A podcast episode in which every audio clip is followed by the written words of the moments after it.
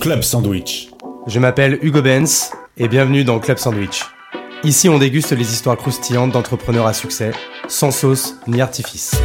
Derrière chaque grande réussite se cache une histoire, une aventure faite d'obstacles et de triomphes. Ici, on les partage sans retenue. Vous avez faim d'inspiration? C'est servi. Et c'est à ce moment-là que je conscientise une chose, c'est que le copywriting, c'est pas de la littérature. T'as pas besoin d'être bon en français pour savoir faire du copywriting. T'as bien. Juste savoir bien s'exprimer et le mettre en mots, en fait, presque, non? T'as besoin d'être bon en vente. Ouais. En fait, le copywriting, c'est pas de la littérature, le copywriting, c'est de la vente. Je fais 30 appels et je demande à ces gens Hey, euh, tu veux, tu veux qu'on travaille ensemble? Je m'attendais à ce qu'ils me disent Ben, je veux que tu crées des pages de vente, je veux que tu crées des newsletters, je veux que tu crées des posts. En fait, non, ils m'ont pas du tout dit ça. Ils m'ont dit euh, Je veux que tu m'apprennes à le faire. Ok. Je veux pas que tu me donnes du poisson, je veux que tu m'apprennes à pêcher. Pour te donner euh, une idée, là, je pense que sur euh, l'année 2, on va faire x2. Et pour euh, donc euh, l'année prochaine, on vise 700 000 euros de chiffre d'affaires. C'est euh, ce qu'on aimerait faire en 2024. ce qui commence à être assez costaud. Je tenais vraiment à remercier le partenaire de la saison 1 de Club Sandwich. Tu le connais forcément. Il s'agit de Shine, le compte pro qui libère le potentiel de déjà plus de 100 000 entrepreneurs. L'idée, c'est de te libérer un maximum de temps pour te concentrer sur l'essentiel de ton business, grâce à une seule app qui regroupe toutes les fonctionnalités bancaires pro dont tu as besoin. C'est sans engagement et l'ouverture de compte est super rapide. Et bien entendu, je vous ai négocié une offre assez ouf avec les trois premiers mois offerts. Pour en bénéficier, il suffit juste de passer par le lien qui est en description. En gros, tu n'as rien à perdre, tout à gagner à créer ton premier compte pro sur Shine. Et évidemment, c'est le meilleur moyen de me soutenir et de soutenir ce nouveau média, ce nouveau podcast. Donc merci beaucoup à Shine et plus particulièrement à Juliette qui soutient ma création de contenu depuis plusieurs mois maintenant. Merci beaucoup pour la confiance, merci Shine et bon épisode. Salut Nina, Salut Hugo ça va? Ouais, écoute, très contente euh, d'être là et de te voir en vrai. Ben, carrément, parce que euh, c'est vrai que c'est la première fois qu'on se voit, alors que je pense qu'on se suit, qu'on se parle sur les réseaux depuis longtemps. Il y a même une anecdote euh, là-dessus, c'est que j'ai été me faire tatouer dans ta rue, à un vrai. moment où on se parlait, etc. La rue Saint-Maur. Et on s'en est rendu compte euh, juste après, quoi. Ouais, c'est ça. La rue Saint-Maur qui, euh, euh, que j'ai auto-baptisée euh, la meilleure rue de Paris, vraiment, elle est incroyable. cette- Ouais, non, très, très, très cool. Voilà. L'épicentre du Bobo, euh, du Boboland. Ouais, c'est un, Pareil, c'est un ça. petit peu ça. ouais. C'est ça. Et du coup, c'est vrai que là, en off, c'était intéressant. En fait, je te demandais un peu comment toi, tu te voyais. Est-ce que tu te vois comme euh, euh, une influenceuse, une féministe, euh, limite au sens politisé euh, du mot, ou une solopreneur, une entrepreneur? Enfin, peut-être un peu de tout ça. C'est quoi un peu? Comment tu te, comment tu te vois aujourd'hui? Comment tu te définis? C'est intéressant comme question parce que c'est vraiment quelque chose qui a évolué euh, au fur et à mesure de ces dernières années et qui est en fait en constante évolution. Donc euh, j'ai commencé, j'étais salariée Ouais. et euh, quand j'ai quitté bah, ma boîte, en fait, je me suis lancée en tant que freelance. Tout simplement, au début, je pensais que j'allais vendre du service. Donc je me suis dit, bon, bah, je vais vendre des prestations de copywriting ou d'écriture de vente, d'écriture de... Voilà, pour faire des pages de vente et des emails, quoi, globalement. Puis je me suis rendu compte que les gens voulaient pas ça de moi. Donc j'ai fait une trentaine d'appels et puis les gens voulaient pas m'acheter de la prestation, ils voulaient m'acheter de la formation. Et donc c'est comme ça un peu que j'ai repensé mon business euh, model, enfin que j'avais même pas démarré, ça faisait à Ouais. peine quelques semaines que je devais démarrer, donc j'avais rien vendu. Et euh, finalement je me suis dit ok comment est-ce que je peux euh, commencer à vendre un produit qui corresponde euh, à mon audience? Donc tu vois déjà en arrivant je me suis beaucoup basée sur l'audience que j'avais déjà. Et, euh, et donc, j'ai commencé à vendre des produits. Donc là, on peut se poser la question de freelance versus solopreneur. Est-ce qu'un freelance, c'est quelqu'un qui vend euh, de la prestation, qui vend du temps contre de l'argent? Est-ce qu'un solopreneur, c'est pas quelqu'un qui vend plutôt du produit contre, euh, bah, contre de l'argent? C'est intéressant d'avoir en fait un peu cette, cette différence de sémantique et de définition entre le freelance justement qui vend du temps en fait qui est presque en fait un, un salarié déguisé sauf qu'il n'a pas de contrat de CDI et en fait avec un solopreneur qui est en fait un- une entreprise de une personne avec quelqu'un qui a des compétences et qui du coup vend des produits et des services sur internet grosso C'est ça, produits qui peuvent être euh, bah, des formations en ligne, qui peuvent être. Moi, j'avais des- j'avais commencé par des sessions de coaching individuel. Euh, ensuite, ça s'est transformé en bootcamp. Donc, euh, tu vois, j'avais donc j'ai développé une offre de solo euh, sur trois produits principalement coaching individuel, formation en ligne, donc euh, self-service, et euh, bootcamp, qui est un produit euh, de groupe intense. euh, avec lequel bah, tu as un accompagnement individuel, c'est un peu le coach, le groupe qui vient te chercher en bas de chez toi pour y ailles. Quoi. Donc j'avais développé vraiment cette offre. Et ce qui s'est passé, c'est qu'avec le temps, bah, le chiffre d'affaires augmente, augmente, augmente. Et là, on en arrive à la question qui est bah, j'avais besoin de recruter. En fait, j'avais une croissance de boîte qui était tellement importante que ça devenait douloureux. Je passais, des- entre-temps, j'ai eu un enfant. Donc, je passais des journées de plus en plus longues, de plus en plus difficiles. Et donc, je me suis mise à recruter. Donc, j'ai recruté, j'ai recruté. Et elle s'est posé la question ok, est-ce que je suis encore solo? Et aujourd'hui, ben, je peux dire que je ne suis plus solo. Et d'ailleurs, ce serait mentir, ce serait se réapproprier le travail d'autres personnes que de dire que je suis solo. Donc aujourd'hui, je dis plus que je suis solopreneuse parce qu'il y a une équipe de 12 euh, personnes qui bossent avec moi. Aujourd'hui, j'ai une personne qui va arriver en tant qu'associée dans la boîte. Euh, je vais avoir euh, mon, ma première, mon premier CD, j'ai déjà deux salariés. Donc, tu vois, ce serait cacher le travail de toutes ces personnes-là que de dire je suis solo. En revanche, c'est vrai que je reste encore le visage de la boîte du fait de la marque personnelle que je porte. Et c'est ça un peu qu'il faut arriver euh, à, résoudre et à rétablir, et c'est un peu mon enjeu du moment, de me dire bah, comment est-ce qu'on décorelle la boîte qui s'appelle Ramène ta fraise de Nina Ramen, et comment est-ce que je fais comprendre au monde que finalement aujourd'hui Ramène ta fraise, ce n'est plus que Nina Ramen, même si bah, j'en suis encore le visage et, euh, et, un peu la, visionnaire. Quoi, Ouais, on est, on, est d'accord. Mais du coup, donc, bah, tout ça, je pense qu'on va y revenir en fait un peu à, à toute cette évolution. c'est ça. ça. que pour peut-être ceux qui seraient cachés dans une grotte depuis des années et qui ne connaîtraient pas Nina Ramen, c'est ça que tu es un peu. Euh, je pense que tu es dans le top 0,1% euh, des gens en termes d'audience sur, euh, sur LinkedIn. Ça fait. tu es arrivé avant que ça devienne mainstream. Je pense que ça fait au moins 4-5 ans que, que tu es sur le réseau et que tu construis en fait une audience avec de la création de contenu et de la transmission de, de, de savoir, etc. Je pense qu'on peut, passer peut-être 2-3 minutes quand même pour resituer un peu le contexte, si tu peux te représenter, savoir d'où tu viens et en fait comment t'en es arrivé à devenir justement cette entrepreneuse. Ouais, merci. Euh, effectivement, moi mon métier c'est d'enseigner l'art de vendre avec les mots, donc vendre au sens large du terme, au sens de convaincre les gens de cliquer sur un bouton, que ce soit le bouton euh, liker, commenter, acheter. Euh, globalement, c'est l'écriture de vente, comment tu, tu fais en sorte que des gens qui sont à des milliers de kilomètres de toi aient envie ben, de s'engager avec toi dans une relation, qu'elle soit euh, achat, euh, prospection, etc. Donc ça, c'est un peu la discipline du copywriting avec un W, euh, qui n'a rien à voir avec le copyright, le droit de la propriété intellectuelle. Le copywriting avec un W, c'est l'art de, de, vendre avec les mots. Donc ça, c'est un peu mon, mon cœur de métier à l'origine. Et aujourd'hui, je pense que cette discipline-là, en fait, est une discipline centrale pour les entrepreneurs. Pourquoi? Parce que si tu sais bien écrire, en fait, tu sais euh, obtenir un rendez-vous avec n'importe qui, via un email, un message, etc. Tu sais euh, vendre alors que tu n'es même pas dans la, pièce, dans la même pièce que la personne. Tu sais euh, créer une audience sur LinkedIn, comme toi, tu peux l'avoir fait aussi d'ailleurs. Euh, bref, euh, c'est un peu une super compétence. Tu peux aussi recruter. Si tu sais écrire une bonne euh, annonce de recrutement, bah, en fait, elle est plus attractive, donc tu as les meilleurs du marché. Tu sais faire des messages d'approche directe pour tes candidats qui soient encore plus performants. Bref, c'est une discipline pour moi qui est incontournable dans l'entrepreneuriat. Et donc, moi, c'est un, peu ma spécialité. Et aujourd'hui, bah, je me sers de cette compétence pour aider les femmes à développer leur business. Donc, je les aide notamment sur la partie marketing, via LinkedIn, créer des newsletters, créer des pages de vente. Et et de manière générale, je transmets beaucoup ce que je fais euh, gratuitement euh, bah, sur LinkedIn et, et, au travers de ma newsletter. Ok, et donc là, le copywriting, tu es rentré dedans, je pense, il me semble, quand tu étais salarié dans un cabinet de recrutement, hein, c'est ça? Bah, Si j'ai bien révisé. Ouais, tu as bien révisé, exactement. C'était mon premier job qui n'a pas grand-chose à voir avec euh, mes études, que j'étais ingénieur en chimie à la base. Ok. Je me suis retrouvée dans un cabinet de recrutement, j'étais chasseuse de tête. Et il se trouve que quand tu es chasseuse de tête, tu dois tu as un, double enjeu. Tu dois à la fois approcher des candidats, mais aussi trouver des mandats auprès, de, clients. Donc tu vas voir, je sais pas, L'Oréal qui dit j'ai besoin d'un technicien en chimie, toi tu prends le mandat et tu vas aller chercher le technicien en chimie, le directeur de laboratoire, etc. Et donc tu as une double approche, tu as une approche très commerciale auprès de tes clients, mais aussi auprès de tes candidats. Parce que les meilleurs candidats, si L'Oréal fait appel à toi, c'était un des clients que j'avais, fait appel à toi pour trouver un candidat, tu peux bien imaginer qu'il a essayé de le faire par lui-même. Donc quand tu vas facturer 5, 10, 15, 20, 25 000 euros euh, pour aller recruter un candidat, c'est que potentiellement le candidat est dur à trouver. Donc tu dois aussi user de cette compétence bah, de convaincre ton candidat. Et où est-ce qu'ils sont les candidats bah, Sur LinkedIn. Et c'est un peu comme ça que j'ai atterri sur LinkedIn. En fait. Ce que j'allais te demander, donc du coup c'est comme ça que tu euh, as atterri un peu sur le réseau en fait à l'époque. Et euh, est-ce que tu te mets tout de suite en fait, à créer du contenu sur LinkedIn ou au début tu t'en sers juste comme outil pour chasser en fait Au début c'est un outil pour chasser. Euh, à l'époque il n'y a personne sur LinkedIn. Euh, c'est vraiment le no man's land. Euh, il y a des gens qui font des posts qui démarrent par cher réseau.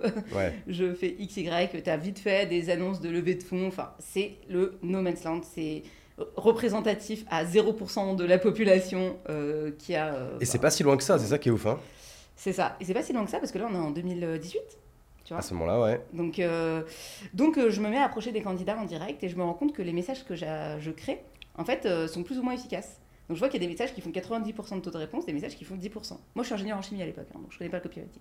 Je me dis, waouh, en fait. Et moi, je suis incentivée sur les candidats que je place. Donc, en fait, plus je place des candidats, et plus, en fait, moi, mon, mon bonus, il, est, il est important, tu vois. C'est un peu, c'est un peu le business Classique, ouais. euh, du, de la chasse de tête, tu vois. Et je me dis, wow, c'est quoi cette compétence? Et donc là, euh, je me mets à me renseigner sur ce que c'est que le copywriting. J'approche des candidats et euh, je continue comme ça à alimenter mon, mon visier de candidats, à placer des candidats, etc. Et ça se passe tellement bien que dans ma boîte, ils me décident de euh, me faire enseigner ça à tous les autres consultants. C'était un gros cabinet? Ouais, c'est euh, s'appelle Kelly. Oui, Euh, je-. Euh, aux aux États-Unis, ils sont, ils sont très très, ils sont très très très très forts. En France, un peu moins, mais c'est un des, un des premiers aux États-Unis quoi. Après, ils ont une filiale en France et moi, j'étais un filiale scientifique. Ouais, c'est un, un, un- un bon cabinet. Et euh, et du coup, euh, et moi, j'étais vraiment sur la partie chasse de tête, très technique, tu vois, scientifique. Je suis ingénieur en chimie, donc ça me permettait d'aller très loin dans les discussions avec les candidats, ce qui me rentrait encore plus pertinente dans les échanges avec eux. Et donc, bref. Et donc, euh, on me dit, ouais, Nina, euh, enseigne. euh, donc, il y avait, je sais pas, il y avait 200 personnes. Donc, j'ai Ah oui, parlé de comment, comment je faisais, alors que ça faisait 3 minutes que, que j'étais recruteuse. Enfin, j'exagère, mais ça faisait, je sais pas, ça faisait un an que j'étais recruteuse. Mais comme j'avais développé très rapidement cette compétence et j'avais des très bons résultats, bah, ils m'ont mis dans une salle, ils m'ont dit, bah, vas-y, explique aux autres, quoi. Et là, ça m'a donné une passion, un amour qui se développera encore plus après. C'est l'amour de l'enseignement et de la transmission. C'est la première fois de ma vie que j'ai expérimenté, je pense, le, le métier de prof, quoi, d'enseignante euh, de transmettre. Et, euh, et ensuite, mon expérience suivante, ça a été à l'école du recrutement. Donc, euh, donc juste pour, te, pour, pour continuer, à ce moment-là, j'avais pas vraiment de LinkedIn, je publiais pas de posts. Ouais. J'arrive à l'école du recrutement, le CEO de l'école du recrutement, qui s'appelle Laurent Broy, lui, c'était un mec, c'était le seul, qui, un des seuls qui publiait sur LinkedIn. Donc, c'était vraiment un des pionniers. Et euh, je voyais ce qu'il faisait. Et moi, j'avais intégré l'équipe commerciale. Et je voyais que quand Laurent publiait un post, donc moi, je connaissais la partie approche directe. Mais je voyais que quand Laurent publiait un post, bah, côté commercial, ça faisait un énorme boom. Donc, encore une fois, Ça, qu'il y avait déjà le système des vues, etc. Ouais, il, y avait c'est déjà ça. une- enfin, il y avait déjà un reach important, etc. Ou euh, c'était pas du tout la même chose qu'aujourd'hui? Si, si, c'était le même système. Il y avait des impressions, des likes, des commentaires, enfin, globalement, Ouais. à peu près pareil. Et là, euh, Laurent, euh, et donc moi, je suis au commercial. Et encore une fois, j'ai un bonus. Je vais incentiver sur les ventes que je fais. ok? Et donc, je vois que quand Laurent publie un post, nous, au commercial, on a plein d'appels entrants, on a plein de leads. Et donc là, je comprends qu'il y a une mécanique aussi qui est en train de se jouer. Donc, ok, l'écriture, ça marche en DM, en message privé. Mais là, je me rends compte qu'il y a aussi quelque chose qui se passe quand tu vas publier. Sur la partie plutôt du coup inbound en fait. sur la partie coup. inbound, exactement. Ok. Et là, je suis oh, trop bien cette compétence. Et donc, je vais voir Laurent. Enfin, c'est plutôt lui qui vient me voir parce que lui, il a cet enjeu, il est CEO de la boîte. Et en fait, il a cet enjeu de se dire ok, euh, comment est-ce que je fais en sorte aussi qu'il n'y ait pas que moi qui soit générateur de leads pour la boîte. Et donc, il prend les deux personnes au commercial à cette époque, il y avait Maxime, il y avait moi. Euh, et il nous prend dans une pièce, ça dure une heure. Il nous fait euh, deux, trois petits trucs sur LinkedIn, il nous montre vite fait comment ça marche. Et là, je me fais un challenge et je me dis ok, à partir d'aujourd'hui, je vais poster tous les jours.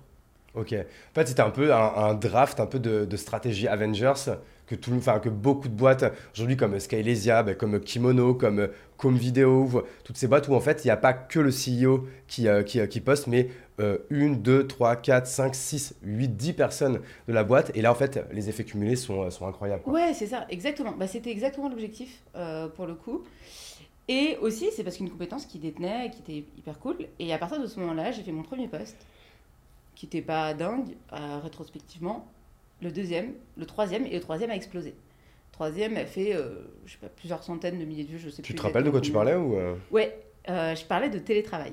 Ah, bah À oui. l'époque, c'était avant le Covid. Ouais, donc pour le coup, Un sujet qui est sujet qui intéresse. Bah, qui intéresse, en même temps qui est controversé. C'est un sujet sur lequel tu peux, à l'époque, tu pouvais tracer une ligne, les pour et les contre. Ça concentre plein de choses, d'ego, d'émotions, de débats qu'il peut y avoir en entreprise.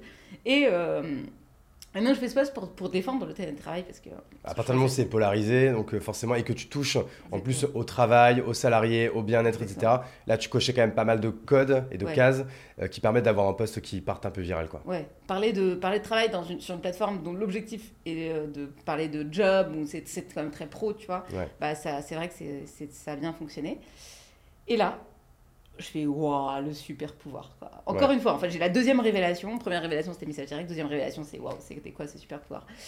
Et, euh, et là, je lâche pas l'affaire. Et je me mets. Alors, moi, là-bas, je suis dyslexique. Euh, donc, faut savoir, je t'ai pas raconté ce truc-là avant, mais à la base, euh, moi, le- si j'ai fait des études d'ingénieur en chimie, c'est parce que euh, je suis hyper dyslexique, que je confondais les P, les B, les D, enfin à peu près toutes les lettres de l'alphabet, et j'avais moins 20 en dictée. Et euh, j'ai grandi avec une image de moi qui est pas du tout celle de quelqu'un qui est capable de faire des belles phrases, des bons mots et qui va euh, faire des lettres plus tard. Ok. Et donc là, je me dis, ok. Alors visiblement, je comprends Nina, c'est pas une matière qui est intuitive euh, pour toi et tu as cette image de toi qui est pas bonne en orthographe et en français. Mais tu vois bien qu'il y a quand même euh, des bons résultats. Et c'est à ce moment-là que je conscientise une chose, c'est que le copywriting, c'est pas de la littérature. T'as pas besoin d'être bon en français pour savoir faire du copywriting. En fait, bien, Juste savoir bien s'exprimer et le mettre en mots, en fait, presque, non? T'as besoin d'être bon en vente. Ouais. En fait, le copywriting, c'est pas de la littérature, le copywriting, c'est de la vente. Et à partir du moment où t'as compris ça, tu t'en fous en fait de savoir bien écrire. Tu te dis, ok, l'important c'est que je sache, sache bien vendre, que je sache bien amener, des, amener des, des arguments. Quand je dis vendre, c'est vendre au sens, large, au sens large du terme, au sens de faire passer une idée, au sens de convaincre, au sens d'argumenter. Ça, c'est de la, de la, c'est de l'art de la rhétorique en fait. Donc, euh, donc on en est là. Euh, et là, je me rends compte que, que ce job euh, de copywriter m'intéresse. Donc, je passe au marketing à l'école du recrutement. Et euh, je trouve ça vraiment hyper intéressant. Le copywriting, je vais de plus en plus en fait, m'intéresser à cette discipline. Je vais de plus en plus l'adapter au recrutement aussi. Parce que le recrutement, c'est là où je vois les liens qu'il peut y avoir entre le recrutement et le copywriting, la vente et le copywriting, le marketing et le copywriting. Je me rends compte que c'est une discipline qui est hyper transversale et businessment parlant hyper intéressante. Donc on est à un moment où j'ai appris la vente, j'ai appris le marketing. Et là, je me dis, ok, euh, la formation c'est un truc qui m'intéresse, donc je change de boîte. Je suis dans une boîte de formation encore, donc je me retrouve cette fois-ci à créer ma formation. Donc euh, là, on est chez euh, Germinal, Euh, on est en 2020. Ouais, c'est ça. Donc là, vers le Covid, moi, je sais que c'est à, à cette époque euh, que je t'ai connu, notamment. tu C'est ça. Et en fait, quand j'arrive chez Germinal, j'ai 20 000, euh, j'ai 20 000 abonnés sur LinkedIn. Donc déjà, t'as déjà comme une bonne base d'audience, quoi. J'ai déjà une bonne base d'audience. Et je crée ma formation qui s'appelle euh, Copywriting, euh, je ne sais, plus- exactement le nom qu'on lui avait donné, mais qui, parle de copywriting. Là, je, m'attelle vraiment à la création de contenu. Et j'y reste en fait 6 mois. Et au bout de 6 mois, Ah, tu fais que 6 mois chez Germinal. ouais, je fais que- que 6 mois. C'est, ça que tout le monde t'en parle encore aujourd'hui. T'es, Putain, les gars, j'ai fait que 6 mois, quoi. Ouais, ouais, c'est ça en fait. C'est- toi, moi, je me rappelle très bien de ce mail, euh, et c'est là en fait où tu es un peu le visage de, de, de Germinal, donc, euh, hormis euh, notre ami Grégoire Gambato évidemment. Et c'était, tu vois, ce fameux hook, comment en fait faire, je sais plus, euh, 150 000 euros de lead avec un seul email. C'était Ouais, ça. ouais, ça. Ça, je pense qu'on l'a, on l'a, on l'a beaucoup reçu, on l'a beaucoup vu, etc. Et c'est en fait. Et je trouve que ça, là, on est, sur un, on est sur un peu un milestone, sur un peu le LinkedIn et la création de contenu, etc. Et là, il y a quelque chose de nouveau qui se passe à ce moment-là, 2020-2021. Ouais, c'est ça. En fait, euh, le plus gros milestone que j'avais eu, euh, qui m'a donné ma légitimité sur la création et sur le copywriting, ça avait été à l'école du recrutement. J'avais fait un email qui a fait 500 000 euros de chiffre d'affaires. Ah, donc peut-être qu'en ça, c'était à l'école du ouais. recrutement. En fait, c'était le jour du Covid. En fait, euh, j'étais. hum, annonce du Covid. J'envoie un email à la communauté des recruteurs que j'avais. Et, euh, et cet email, en fait, génère des rendez-vous. Et après, euh, je, je- je crois que c'était 250 rendez-vous. Et les 250 rendez-vous, finalement, donnent 500 000 euros de chiffre d'affaires. Et ce qui est intéressant, c'est que euh, ce que j'avais mis en place, c'était des emails quotidiens. Donc ça, on pourra reparler euh, si tu veux. Mais en fait, c'est une base que j'ai réussi à engager avec euh, les recruteurs. C'est des gens avec qui j'avais énormément parlé, discuté au quotidien dans un moment qui était difficile pour eux. C'est le Covid, tu vois, un moment où tout le monde était enfermé. Donc je leur parlais tous les jours. Et un jour, on a fait cet email de vente qui a généré euh, 500 000 euros de chiffre d'affaires. Et c'était quoi? C'était pour faire quoi? Une formation en ligne ou un truc comme c'était ça la ouais formation. Bah, c'est la formation du- de l'école du recrutement. Parce que c'était une école Euh, euh, full asynchrone ou c'était il y avait un lieu, etc. Euh, Il y, avait un lieu. Euh, et en fait, c'était un, c'est un produit en ligne. Donc, c'est un produit digital. Moi, c'est un peu, ça fait 5 ans que je bosse dans la formation de produits en ligne, tu vois. Donc, Ouais. donc c'est un produit en ligne. À l'époque, il était à euh, 2000 euros et puis il y avait un format à 5000 euros. Maintenant, je sais plus exactement, mais en tout cas, c'était un, c'était un produit full, full distance. Et donc, c'est à ce moment-là où, tu vois, j'ai vraiment, je me suis vraiment dit, ok, Nina, c'est pas que. Ok, tu sais bien écrire, ok, tu as des bons résultats. Mais là, je me dis, ok, tu as une vraie compétence. Et ça m'a donné un peu, moi aussi, ma légitimité dans ce métier-là, euh, de moi, ne serait-ce que de moi par rapport à moi-même, mais aussi en termes de preuve sociale. Et c'est comme ça euh, que j'arrive euh, chez Germinal, où eux, ils font leur switch de service à, à formation. Le fameux pivot, oui. Exactement. Et, et en fait, j'y reste six mois, durant lesquels je fais deux choses principalement. Principalement la newsletter. Et deuxièmement, je me retrouve à créer euh, une formation en ligne. Donc, on est six mois après, je quitte Germinal pour monter ma boîte. Deux semaines après, je me rends compte que je suis enceinte. Ok. Donc là, enfin, euh, pardon, l'inverse. Je me rends compte que je suis enceinte et deux semaines après, je quitte. Donc, tu vois, je, je me retrouve à un moment où, euh, où en fait, euh, c'est hyper charnière pour moi parce que je me dis, bah, est-ce que je trouve un autre job? Est-ce que je lance ma boîte? Je sais pas trop, tu vois. Et, euh, et finalement, bah, j'ai choisi de lancer ma boîte. Est-ce que c'est lié ça, tu crois? Parce que c'est vrai que moi je me reconnais là-dedans, parce que pareil, moi j'ai euh, quitté euh, mon CDI euh, assez juteux, très bien payé, assez planqué, c'est-à-dire que je pouvais dormir le- tous les matins jusqu'à 9h, 9h30, il n'y a plus personne qui me disait rien tellement je faisais de chiffres, etc. Et je sais que c'est le moment où ma femme est enceinte. Que je, du coup, je me dis que c'est le meilleur moment pour prendre le risque de devenir, euh, de devenir entrepreneur. Parce qu'en fait, il y a un peu, je sais pas, c'est peut-être euh, se dire, vas-y, c'est euh, changement de vie total et changement de paradigme et euh, il y a là l'aventure, quoi. Est-ce que c'est toi, tu es un peu dans cette, euh, cet état d'esprit ou c'est pas forcément lié? Alors là, je me dis pas ça du tout. Moi, mon projet, c'est d'avoir un enfant, d'être en CDI euh, et de garder mon CDI et d'avoir mon enfant euh, dans ce contexte-là. Parce que congé mat, T'avais un peu peur quand même, du coup, que, de prendre le parce risque. que, parce que congé mat, parce que toutes les difficultés que tu peux avoir quand tu es une femme ben, et que tu portes un enfant, ben, en fait, tu peux être arrêté au bout d'un mois, tu peux, enfin, il peut se passer plein de trucs. Donc, j'ai pas du tout, c'est pas, pas le projet Ouais. à ce moment-là, mais le contexte fait que je me dis bon, ok, en fait, là, faut partir. Euh, donc du coup, je prends mes affaires, je me dis bon allez, on y va, Euh, avec la peur euh, que d'avoir ce projet dans les mains d'enfants, et je me dis bah est-ce que je vais trouver un autre job?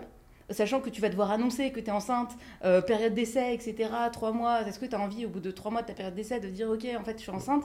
Bah, tu vois, c'est encore une fois quelque chose auquel les femmes sont confrontées. Tu vois, enfin, J'ai une, une amie, ça lui est arrivé, elle, est- elle a trouvé son CDI chez Chanel, elle était hyper contente, et elle essayait d'avoir un enfant depuis trois ans, et enfin ça marche, et elle venait d'avoir son CDI, et elle m'a dit, mais j'ai trop peur de l'annoncer, c'est, je suis encore en période d'essai, j'ai vraiment peur qu'on me dise, ben, ciao, quoi. Ouais. Et donc les femmes vivent encore avec cette peur viscérale de, de, euh, d'annoncer euh, des grossesses dans des entreprises, donc ça c'est un autre sujet. Mais tout ça pour dire que, que le plan de base, c'était quand même euh, d'avoir un enfant, d'être dans un confort, etc. Et finalement, bah, ça s'est pas passé comme ça. Et je me suis retrouvée à me dire, bon bah, y a là, on y va. T'as 9 mois pour construire une boîte rentable. Et alors, du coup, c'est quoi la première brique? Qu'est-ce que tu te dis? En fait, donc, là, je suppose, tu vas me dire, mais je suppose que là, tu dis, bon, ok, vas-y, je crée un premier produit, une première offre, et j'essaie de la vendre. En fait, mine de rien, c'est ce que tu faisais depuis 4-5 ans. Donc, euh, sauf Ouais, que là, tu vas le faire pour toi, en fait. En fait, euh, je me dis, mon Nina, donc je- j'arrive à l'école, euh, j'arrive à l'école du recrutement, j'ai pas d'abonnés, je sors, j'ai 20 000, après j'ai 40 000, donc quand je démarre, j'ai à peu près 40 000 abonnés. T'as quand même une marque personnelle qui est hyper forte Voilà. à l'époque. J'ai à peu près 40 000 abonnés sur LinkedIn, je me dis, bon, j'ai déjà une audience qui existe, tu sais quoi, on va appeler ces gens-là, on va leur demander ce qu'ils veulent. Et ça revient à ce que je disais au début.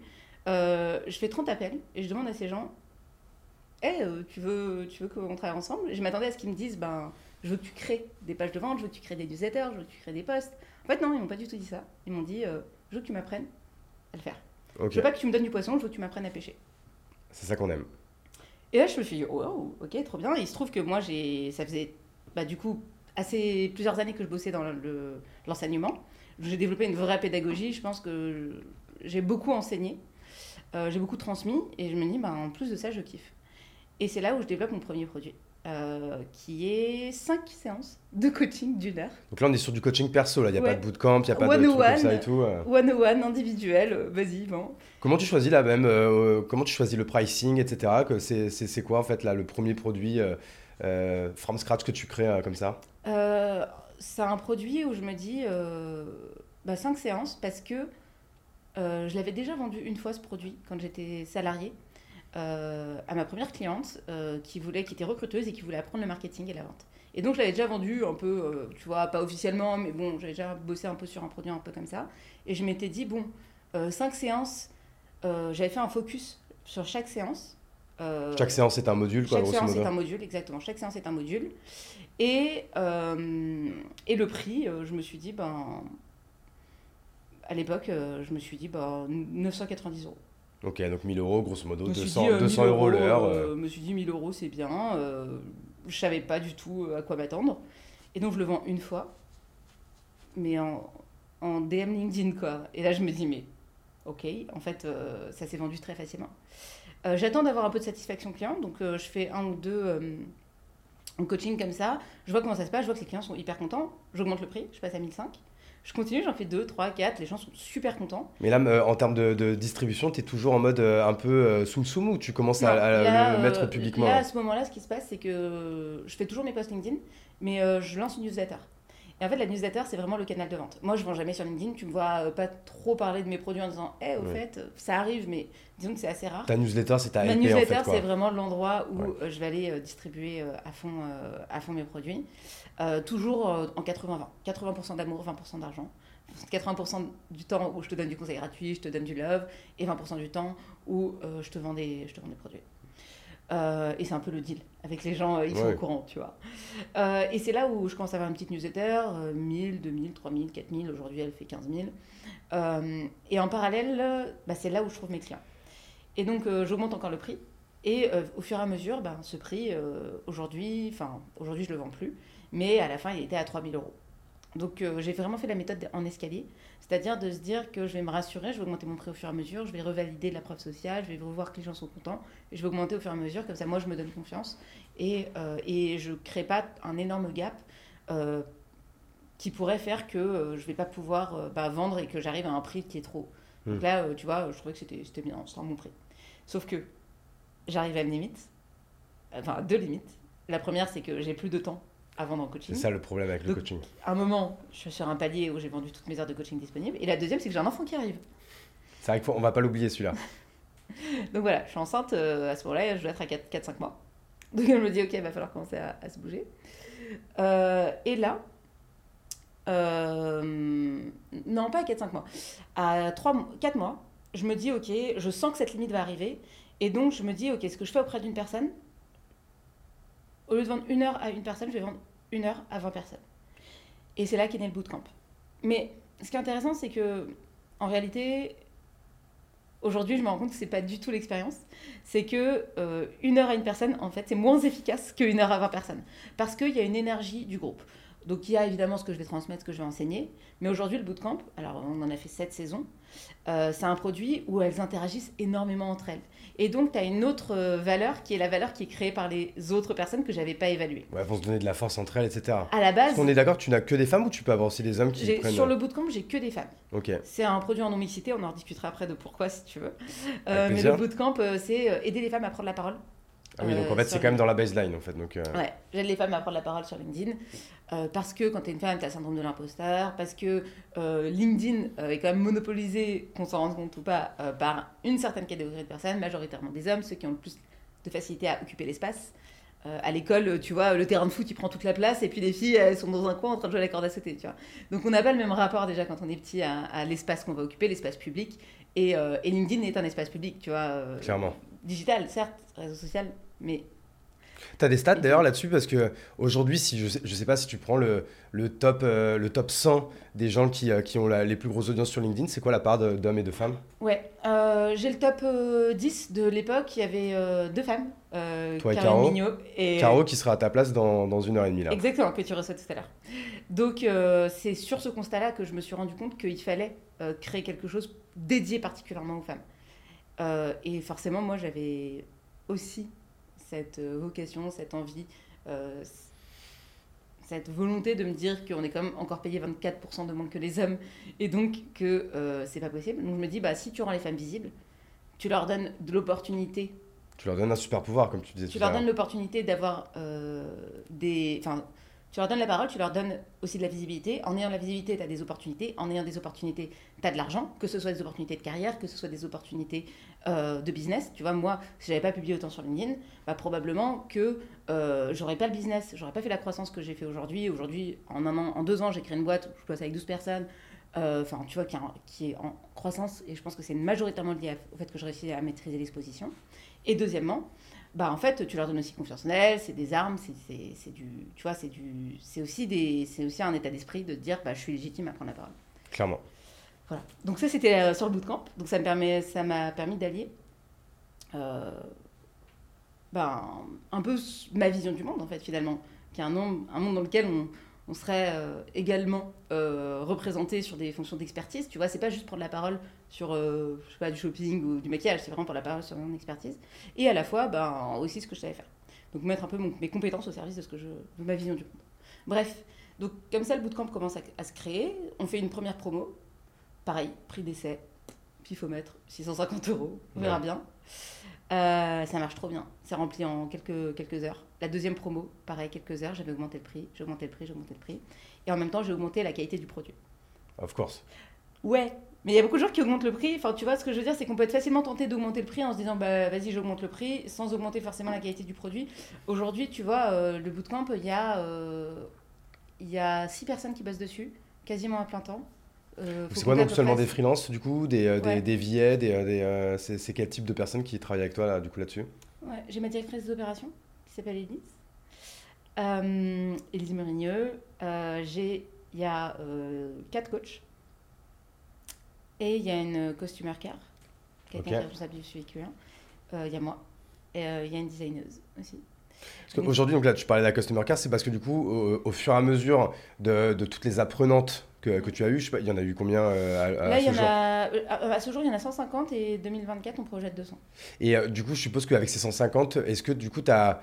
Il y a un endroit, je sais pas, que ça peut être un Discord, un Slack, euh, un WhatsApp euh, ou autre, où euh, vous êtes toutes réunies pour vous envoyer de la force entre vous, etc.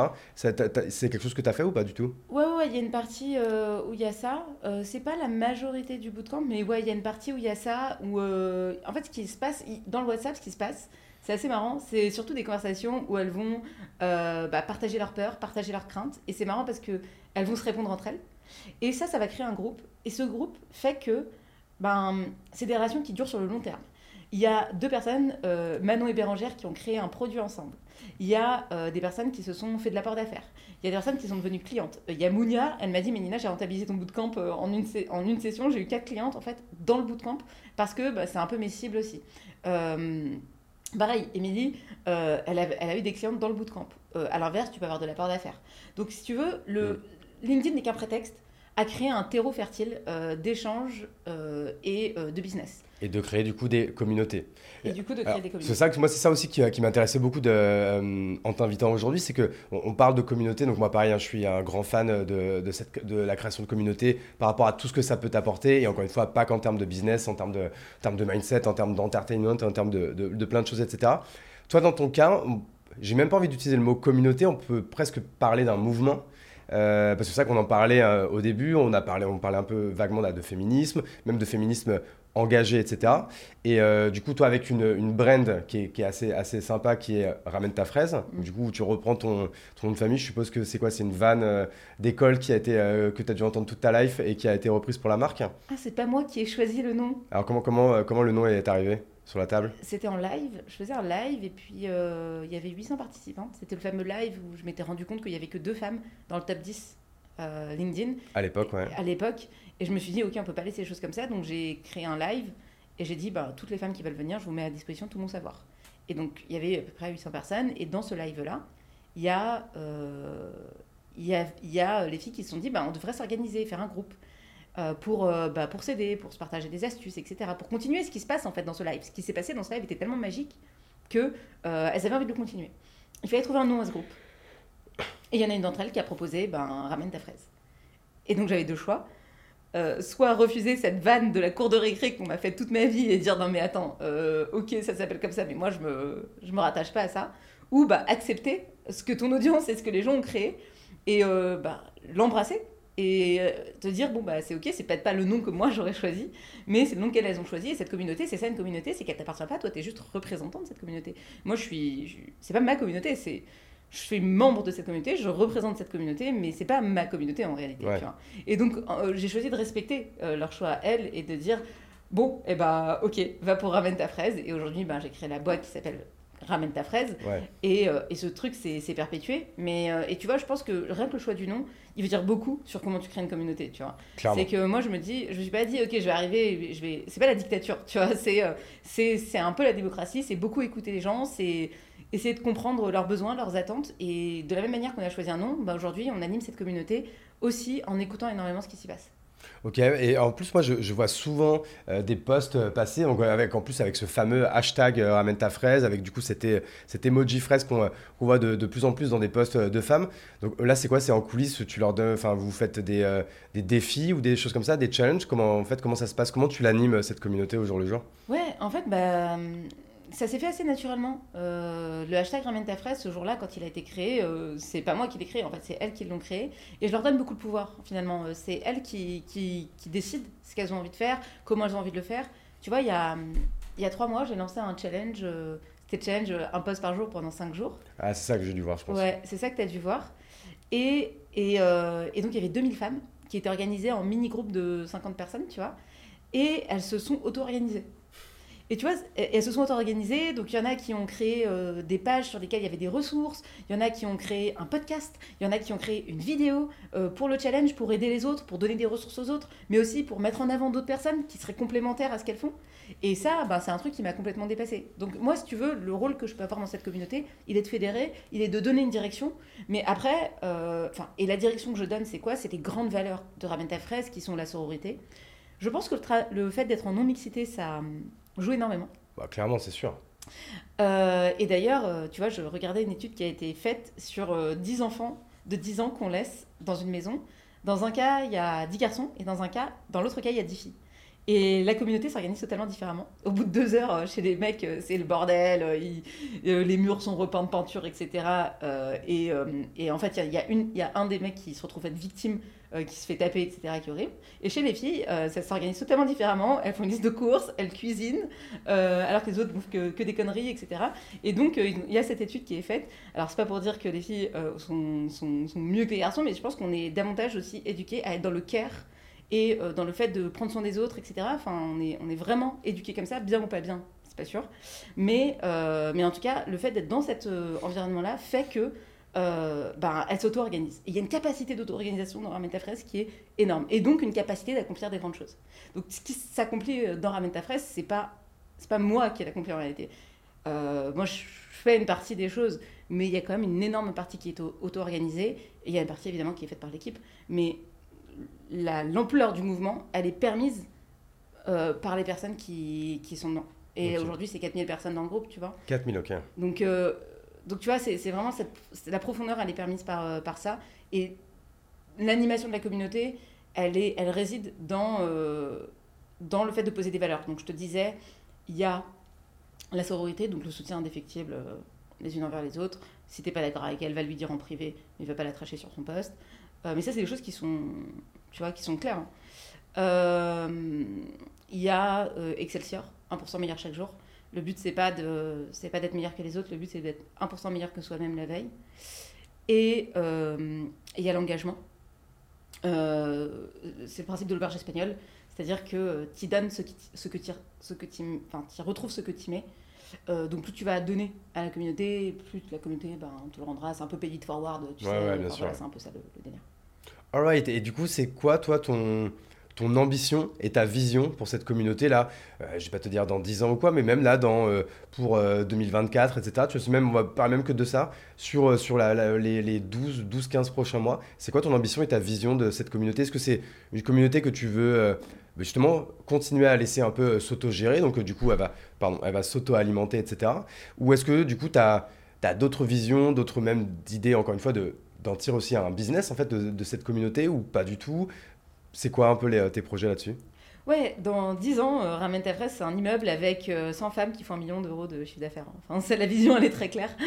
Euh, c'est un immeuble, pourquoi? Parce que c'est un endroit, c'est un espace, c'est un espace à nous, à soi, dans lequel on peut ben, en fait, s'apporter mutuellement, les unes et les autres. chacune a des compétences différentes. Tu vois, quand je pense à Manon et Bérangère qui sont associées, Manon elle est designeuse, Bérangère elle est copywriteuse, tu vois, donc, donc ça fait des, trop bonnes associations et des, des choses qui sont géniales.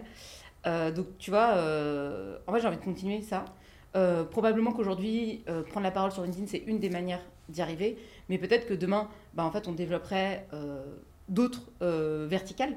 et le but de Ramen Dafed, c'est être un peu l'école des femmes, des entrepreneuses badass. voilà.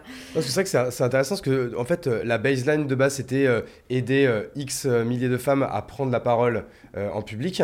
Mais ça, en fait, du coup, c'est en fait, presque une première étape parce qu'après, tu as dit quelque chose d'intéressant c'est avoir un immeuble avec 100 femmes qui font un million d'euros par an. Donc, en fait, la vision finale, c'est les aider, bien sûr, à prendre la parole parce que c'est un outil pour, en fait, euh, bah, pour entreprendre et pour faire du business et pour se développer. Mais en fait, la vision finale, c'est l'entrepreneuriat au féminin et la réussite entrepreneuriale au féminin. Ouais, parce que c'est comme ça qu'on va, qu'on va faire du chiffre d'affaires, c'est comme ça qu'on va faire de l'argent et que le pouvoir et la place dans la société, elle passe aussi par, euh, par, par ça, en fait. Aujourd'hui, euh, en fait, enfin, aujourd'hui, la, la, dépendance financière des femmes, euh, des femmes, elles passent aussi par le fait qu'on est beau payé, enfin la dépendance de manière générale passe aussi, l'indépendance passe aussi par l'émancipation financière, mais la dépendance aussi, à l'inverse, elle passe par le fait que ben, c'est facile de dire euh, quitte ton mec euh, quand tu es dans un appart avec deux enfants et que euh, tu gagnes quand même la moitié de ce que lui gagne, tu vois. Enfin, tu vois, l'indépendance, enfin, c'est un des leviers pour moi qui, qui permettrait de, de, résoudre pas mal de problèmes. J'aurais pu faire de la politique, tu vois, on parlait, tu vois, tu me disais tout à l'heure, c'est militant.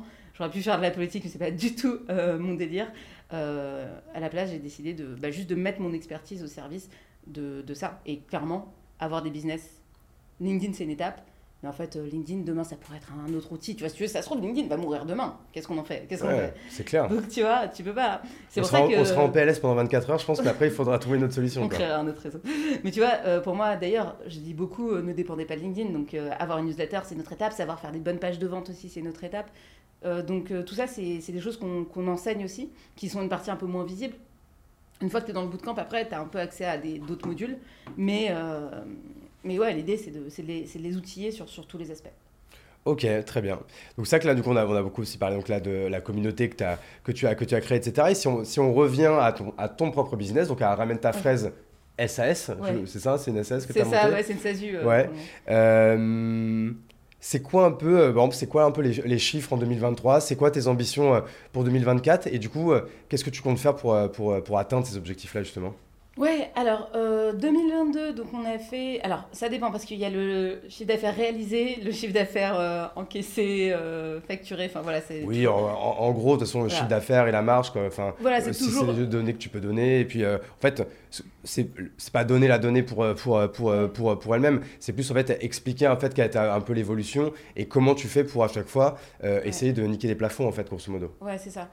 Bah, pour te donner euh, une idée, là, je pense que sur euh, l'année 2, on va faire x2. Euh, et pour donc l'année prochaine, on vise 700 000 euros de chiffre d'affaires. C'est ce qu'on aimerait faire en 2024. Ce qui commence à être assez costaud. Ouais, et 2023, je pense qu'on va faire 400. Ouais, donc, ce qui est un très bon chiffre en fait pour, pour, pour alors, j'allais dire pour des solopreneuses, solopreneurs, etc. C'est encore presque un peu ce que tu es, etc. Même si là, tu es en train de rentrer dans un, dans un autre paradigme. Et euh, comment, c'est quoi un peu ta stratégie, là, si on veut un peu rentrer dans le détail vraiment business, euh, c'est quoi ta stratégie justement pour passer de 400 à 700, ce qui n'est pas anodin, ce qui est carrément euh, presque un x2, surtout encore une fois, quand on est une boîte, alors même de 1, 2, 3 ou 4 personnes, c'est que on dit souvent, bah, les, les, 400 premiers 1000 euros, ils sont quand même bien plus faciles à faire mm. que les 400 000 d'après. Donc comment, c'est quoi ta stratégie à toi pour essayer justement de dépasser ce plafond et atteindre cet objectif? Euh, J'ai énormément structuré la boîte. Je pense qu'on ne se rend pas compte euh, de l'intérieur à quel point c'est structuré, euh, enfin de l'extérieur à quel point à l'intérieur c'est structuré. j'ai apporté énormément de structure à la boîte. Au début, c'était Nina qui était un peu, bon, qui, faisait, qui était au four et au moulin. Il y avait Elise qui m'a rejoint très rapidement quand j'ai lancé la première promo du bootcamp, j'ai proposé à Elise, la même Elise, qui a choisi le nom Ramène ta fraise, etc. Elle est importante, Elise. Hein. Tu vois, elle est importante et là, elle va passer associée de la boîte. Donc, elle est d'autant plus importante. Euh, donc, la stratégie, euh, là, sur l'année prochaine, il y en a plusieurs. La première, c'est qu'on a structuré la livraison, la partie livraison. Donc, ce que j'appelle la livraison, c'est le bootcamp. La livraison du bootcamp, ça veut dire quoi? Ça veut dire être capable de délivrer une promo de bonne qualité, de femmes qui recommandent, donc efficace, que les femmes soient contentes et qu'elles recommandent. Donc c'est ça, en fait, le KPI de la livraison. Et c'est le NPS, quoi. Euh, c'est Elise qui est responsable de ça. Donc elle est directrice des opérations. On a fait plusieurs choses. Donc déjà, on avait une promo de 25. Aujourd'hui, on est capable de, faire une de prendre le nombre de personnes qu'on veut on a développé un système qui permet à la fois d'avoir une entité qui soit assez petite pour que chacune se sente bien et en même temps pouvoir augmenter la taille de la promo. Donc ça reste quelque chose où en termes de ressenti et d'expérience, elles sont dans des petits groupes, elles ont du suivi individuel, etc. Mais en termes business, euh, nous, on a, on a réussi à trouver une certaine scalabilité. Euh, notamment en euh, travaillant avec des coachs. Donc on a un processus d'onboarding et de un peu de certification de coach. C'est-à-dire que demain, moi, je recrute des coachs que j'estime être qualifiés. Elles viennent chez Ramène ta fraise, elles suivent une formation Ramène ta fraise et elles sont capables de délivrer une partie du bootcamp Ramène ta fraise. Moi, je reste là. Donc j'ai encore une partie où je suis présente dans la livraison. Euh, on, a encore accès à moi, les, les, participantes ont encore mon numéro de téléphone. Enfin, tu vois, euh, je reste présente. Mais, mais c'est plus toi qui délivre, c'est plus toi qui délivre les ou tous les coachings en fait. C'est ça. Donc la formation, la pédagogie a été pensée, c'est la pédagogie ramène ta fraise. Donc elle a été pensée par moi, elle est exécutée euh, en grande partie par moi parce qu'il y a des vidéos et des, et des, et des il y a des rendus tous les jours, des exercices. Donc il y a des vidéos de toi quand même euh, qui sont enregistrées, donc ils peuvent regarder en asynchrone. C'est moi qui fais les exercices, c'est moi qui fais la pédagogie. Enfin vraiment, il y a une vraie pédagogie qui ramène ta fraise qui est implémentée euh, par moi. Et les coachs, leur rôle, c'est de, de faire appliquer cette pédagogie. Donc elles sont extrêmement bien briefées sur la pédagogie et elles savent l'implémenter et aider la personne à la prendre par la main et à lui dire viens, on va faire ensemble, euh, viens, on va sauter ensemble, il y a dépasser des peurs. Et euh, il y a euh, vraiment, elles, elles sont formées et briefées pour appliquer ça. Vois. juste, pour faire une petite parenthèse là-dessus, en fait, en fait, ce qui est intéressant, c'est que du coup, l'un des conseils que tu donnes en fait, pour justement passer ce palier, parce que c'est vrai que 300, 400 000 euros quand tu es solopreneur, etc., qui sont déjà des chiffres assez exceptionnels, etc., euh, que tout le monde n'arrive pas à avoir. Il y a, euh, tout, enfin, c'est pas à chaque coin de rue que tu peux avoir, que tu peux trouver euh, ce, ce, type de chiffres. Mais si on veut aller encore plus loin, c'est-à-dire que toi, en fait, ta stratégie, justement, et là, tu l'as pas mal répété, je sais pas si c'était conscient ou inconscient, c'est que de plus en plus, la marque, mm. c'est ramène ta fraise et ce n'est plus Nina ramène en fait. Parce qu'en fait, si on, si, on, si on mise tout sur sa marque personnelle, sur, bah, sur, sur sa propre brand et sur, ce, sur soi-même, en fait, en, termes, encore une fois, en termes de brand, en termes d'image, en termes de temps, bah en fait, forcément, à un moment donné, on, est, euh, on, a, on a un plafond, parce qu'à un moment donné, on peut pas, on peut pas facturer 3000 euros de l'heure. Quoi, Et puis les gens t'achètent toi, en fait. Le problème, c'est que si toi, tu te mets trop en avant, les gens, ils veulent que Hugo. Donc toi, tu vas vendre ton produit et les gens, ils vont vouloir Hugo devant eux, tu vois. Et c'est ça le problème. Et oui, c'est bien, mais euh, déjà, c'est pas scalable. Au bout d'un moment, bah, il y a une limite. tu peux pas, il y a une limite. Et euh, deuxième chose, il t'arrive quelque chose, il se passe quoi en fait? Donc moi aujourd'hui, je suis en train de réduire, enfin en train de, de stabiliser la marque euh, Nina Ramen et par contre de faire augmenter la marque Ramène ta fraise. Au travers de quoi Comme on l'a dit, au travers de la communauté, au travers euh, d'un rebranding, donc on a revu notre logo, on a revu nos couleurs, on a vu notre chart graphique, alors que c'est des choses qu'on faisait pas du tout avant, parce que quand tu es solo, euh, tu vas pas du tout faire un logo, enfin c'est pas du tout ta priorité. Oui, parce que ta marque c'est ta, ta profil pike en fait, quoi, tu vois. voilà. Donc là, on a, moi j'ai pour objectif de faire grandir la brand Ramène ta fraise, donc ça c'est un premier level. Tu m'as demandé, c'est quoi tes leviers pour passer de, pour, pour faire x2 Donc le premier levier, c'est la standardisation du produit et, la, et le fait d'avoir explicité une pédagogie, une structure. Euh, si tu veux, à chaque bootcamp, il faut appuyer sur dupliquer. Maintenant, euh, toutes les tâches sont faites. Il y a des projets, les, les tâches sont faites. Euh, chacun sait ce qu'il a à faire, tu attribues les tâches. Et c'est bon, quoi. Le bootcamp, il faut juste le, dupliquer parce que on a suffisamment travaillé sur cette édition, on a suffisamment amélioré pour aujourd'hui. Alors évidemment, on réaméliore à chaque fois, mais si tu veux, la standardisation du bootcamp est telle qu'on a une vélocité de mise en place du bootcamp qui est hors du commun. Et c'est ça, et en fait, euh, à partir du moment où tu as des coachs certifiés, donc ça c'est quand même une des, enfin j'allais dire des problématiques, c'est pas ça c'est peut-être la chose la moins évidente parce que du coup il faut recruter, former et conserver du coup les bons ou les bonnes coachs. Ça. ça. va être que des femmes ou ça peut être des hommes aussi que des femmes. Ça va être que des femmes, on va dire. Mais euh, ouais, avant ça il y a eu la structuration. Hmm. Tu vois en fait tu peux recruter des gens, mais si tu si la personne c'est un peu genre au pif et elle fait sa propre magie, ben tu ranges. Non, non, elle va respecter une pédagogie. En fait, comme un prof de maths, il respecte le, programme de maths de l'éducation nationale. Quoi. Voilà, alors qu'avant, en fait, euh, ça c'est un truc que j'ai appris, c'est vraiment un de mes derniers apprentissages, c'est que les premières personnes que j'ai recrutées pour m'accompagner, c'est des personnes genre, allez, viens dans le bateau, euh, fais ta magie, et puis en fait, euh, c'est au feeling. Et le truc, c'est que tu rends juste dépendant ton produit d'une autre personne euh, qui a qui et en plus cette personne c'est pas c'est pas sa boîte donc elle peut partir etc etc même si toi tu essaies de la retenir et, voilà euh, c'est pas sa boîte quoi donc euh, donc c'est là où en fait c'est important de développer de développer sa, sa, marque, sa pédagogie, etc. Comme il existe, tu sais, la boutithérapie. Alors, ça n'a rien à voir. La quoi? La boutithérapie. C'est du twerk. Ouais, c'est ce que j'allais dire. Ouais, en gros, c'est du twerk. et la nana qui a créé ça, elle a créé bah, sa. Je, crois que je la connais. Euh, ah. Comment elle s'appelle? Euh, C'est Dorothée, non? Euh, Non, Dorothée, elle fait partie de la boutithérapie. Bah, ah, c'est ça, oui. Dorothée, elle fait partie de la boutithérapie. C'est une des coachs de la boutithérapie. Alors, le principe, pour ceux qui nous écoutent, en gros, c'est une personne qui a développé sa pédagogie qui s'appelle la boutithérapie. Donc, c'est la thérapie par, par le bassin, par le fait de bouger ses fesses, quoi, en gros. et elle a des coachs qui, qui, qui enseignent ça et euh, qui paye des royalties, etc. Donc elle a fait ce format-là, mais elle, ce qu'elle enseigne, elle a sa pédagogie, et c'est estampillé, euh, bah, c'est un peu le principe de la franchise pour le coup. Moi, c'est comme euh, le mec qui avait, qui avait franchisé la Zumba, quoi. Ouais, voilà, c'est ça. Tu vois, donc en fait, un moment, à partir du moment où ces, ces business models-là, tu vois, à partir du moment où tu les as compris, ben, en fait, tu as compris une chose, ils ont une chose en commun, c'est qu'ils ont réussi à expliciter leur pédagogie, à développer une marque qui est un peu le certificat et le tampon de euh, la qualité de ce qu'ils font. Et, euh, et, en fait, c'est comme ça qu'ils arrivent à euh, faire quelque chose de légendaire. Et c'est ça que je veux dire, c'est que c'est pour ça que moi, je suis passée de solo à entreprise, c'est que je me suis rendu compte que solo, de toute façon, je pouvais avoir un, un impact sur un nombre limité de personnes. C'est ça en fait qu'il faut, qu'il faut voir. C'est pas le but, c'est pas de m'enrichir, parce qu'en fait, c'est la marge que je vais faire là en faisant x2 en chiffre d'affaires euh, elle n'est pas, elle est pas, enfin, elle est pas, elle est pas exponentielle. Ton pourcentage de marge, il va baisser, mais ta marge en valeur, quand même, va, va augmenter, forcément. C'est exactement ça. Et donc, euh, et donc, ce qui se passe, c'est que euh, le moteur pour passer de solo, ce que j'appelle de solo à CEO, le moteur, c'est aussi, ok, je vais faire quelque chose de plus grand.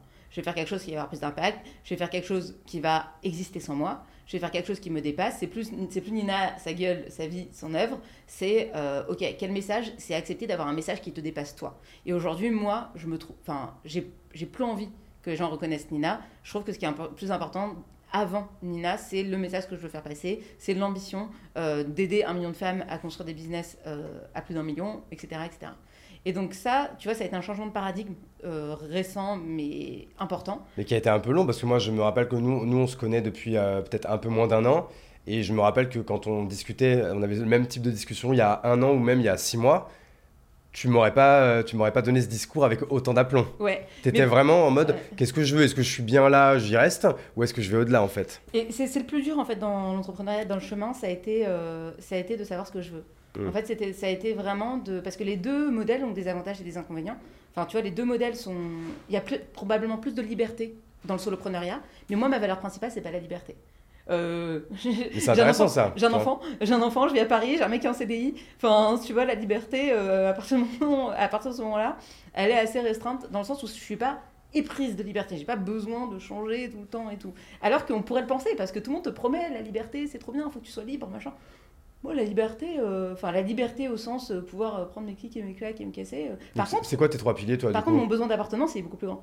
Ton besoin de D'appartenance. Ok, d'appartenance. Mon besoin d'appartenance, mon l'égalité, tu vois, le, le, le, besoin de, tu vois, liberté, égalité. moi, je mets, je mets l'égalité en premier, tu vois. Donc déjà rien que ça, ça, ça, ça, te fixe un peu, ça te fixe un peu ce que tu peux et veux devenir. Mais ça a été un travail sur moi, et c'est là où tu vois que la croissance de l'entreprise, elle passe avant tout par la croissance de l'entrepreneur. Si toi, tu te connais bien en tant qu'entrepreneur, si toi, tu sais que le plus important pour toi, c'est euh, de savoir que tu peux réduire tes charges à zéro du jour au lendemain pour te sentir libre, bah, ça va potentiellement te créer un business model différent du mien, où bah, je sais que j'ai... Euh, des charges fixes tous les mois, que j'ai un bureau, que j'ai des salaires à payer, que j'ai des freelances à payer. Et que tu as des équipes, donc tu as des one-to-one, que tu as des échanges, que tu as de la charge mentale et, que. Et je kiffe et c'est trop bien. Tu vois, on voit sur LinkedIn, ouais, je veux pas de réunion et tout, mais moi, les moments où j'échange, tu vois, je fais tous les jours, je note euh, ce qui m'a pris d'énergie, ce qui m'a donné de l'énergie dans, mon, dans ma journée. Et euh, à chaque fois, je parle à mes équipes, ça me donne de. Enfin, mes équipes, aux personnes qui bossent avec qui je bosse, euh, ça, me, ça me donne de l'énergie, quoi. Donc tout ça pour dire que le, changement de, paradigme, ouais, euh, enfin pour en revenir à ta question de comment scaler, pour moi il y a la première chose, il y a la structure. Aujourd'hui euh, sur Notion, on a un bouton, on appuie, on duplique le bootcamp, le process il est dupliqué, c'est-à-dire qu'il y a une, to-do sur chaque truc, donc to-do, euh, comment tu prépares un live, envoyer des mails aux filles, envoyer l'email 1, envoyer l'email 2, envoyer l'email 3, il y a des templates, enfin tout est processisé à mort, donc ça c'est une première chose. Processé, patterné, templaté. Deuxième chose, le recrutement. Oui. Euh, donc euh, comment tu trouves, comment tu crées un process de recrutement, comment tu crées tes critères de recrutement. Je me suis pété la gueule là-dessus euh, salement. Et et t'aimes pas te péter la gueule là-dessus parce que c'est pas que de l'argent, c'est aussi des humains. Donc c'est pas du tout le truc sur lequel t'as envie de te casser la gueule. C'est sûrement l'exercice le plus difficile de l'entrepreneuriat. Voilà, franchement, c'est voilà, tu peux pas dire ok, c'est le coût de l'apprentissage, c'est X euros. Là, tu vois, c'est des humains et donc c'est pas du tout le même la, même configuration. Donc ça, c'est la, la, deuxième chose. Et la troisième chose, euh, recrutement, structure. Et la troisième chose, euh, je dirais que tout ça me permet, moi, de me libérer du temps. Donc la partie produit, moi, je m'en occupe plus. Enfin, c'est Edis qui est responsable de ça, de recruter les freelances, de, enfin, de recruter, on le fait à deux, mais de, de, s'assurer de la qualité du livrable. Et moi, j'ai la casquette de market vente. Et le fait que je sois libérée de mon temps sur le produit fait que sur la partie market vente, en fait, là, je pensais pas, mais j'ai doublé la taille de la promo euh, en termes de vente. Parce que tu y passes plus de temps Parce que j'y passe plus de temps, parce que j'ai un marketing efficace, parce que je suis plus en train de me poser la question, ok, est-ce qu'on a répondu à telle apprenante, etc. Je sais que c'est géré. Évidemment, j'interviens. On m'appelle, Elise, elle m'appelle quand il faut faire des one-to-one avec des filles. Elle me dit, euh, là, tu vas faire des lives. Elle me machin, c'est dans mon agenda, mais c'est plus dans ma charge mentale. Donc, c'est dans ma to-do, mais c'est plus dans ma charge mentale. Et ça, ça a changé ma vie. Donc là, euh, je suis sur le marketing et la vente et je vais recruter quelqu'un qui va pouvoir m'aider sur cette partie-là. Et moi, je vais être responsable, qui sera probablement l'équivalent d'Elise. Donc là, tu as Elise sur la partie livraison, la personne qui sera l'équivalent d'Elise, donc qui sera la CMO sur euh, la partie euh, market vente. Et moi, je pourrais enfin incarner mon rôle de CEO. Donc, tu vois, ça, c'est un peu ce qui va se passer en 2024.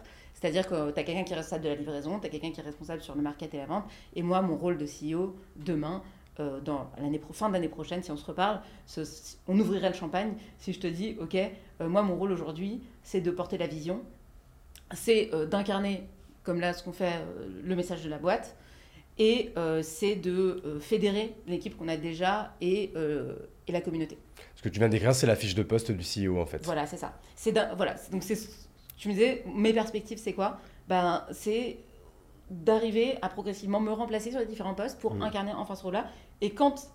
Euh, et donc, si on prend horizon euh, 5 ans, euh, bah, probablement que Elise sera devenue CEO qu'on aura pris quelqu'un euh, sur la livraison et que moi, en fait, je serai investisseuse et que, euh, et que en fait, je créerai euh, un autre truc, un, peut-être un autre, un autre produit, un autre bootcamp. D'autres choses pour les femmes, quoi. D'autres choses pour les femmes, voilà. Tu vois. Et, et, ça, ça demande quoi? Ça demande bah, d'être OK, de prendre des gens qui vont faire les choses à ta place, d'investir dans des relations avec eux, de, voilà, de, de faire progresser. Et c'est là où, en fait, je pense que tu deviens aussi davantage entrepreneuse que, euh, que, que, solo, tu vois. Enfin, c'est pour ça que je me reconnais plus dans la définition de solo. Mais on, sent que tu as, as bossé, on sent que tu as potassé ta vision. Et du coup, en fait, tu as potassé, du coup, enfin, tu as vraiment. Euh, on sent que tu.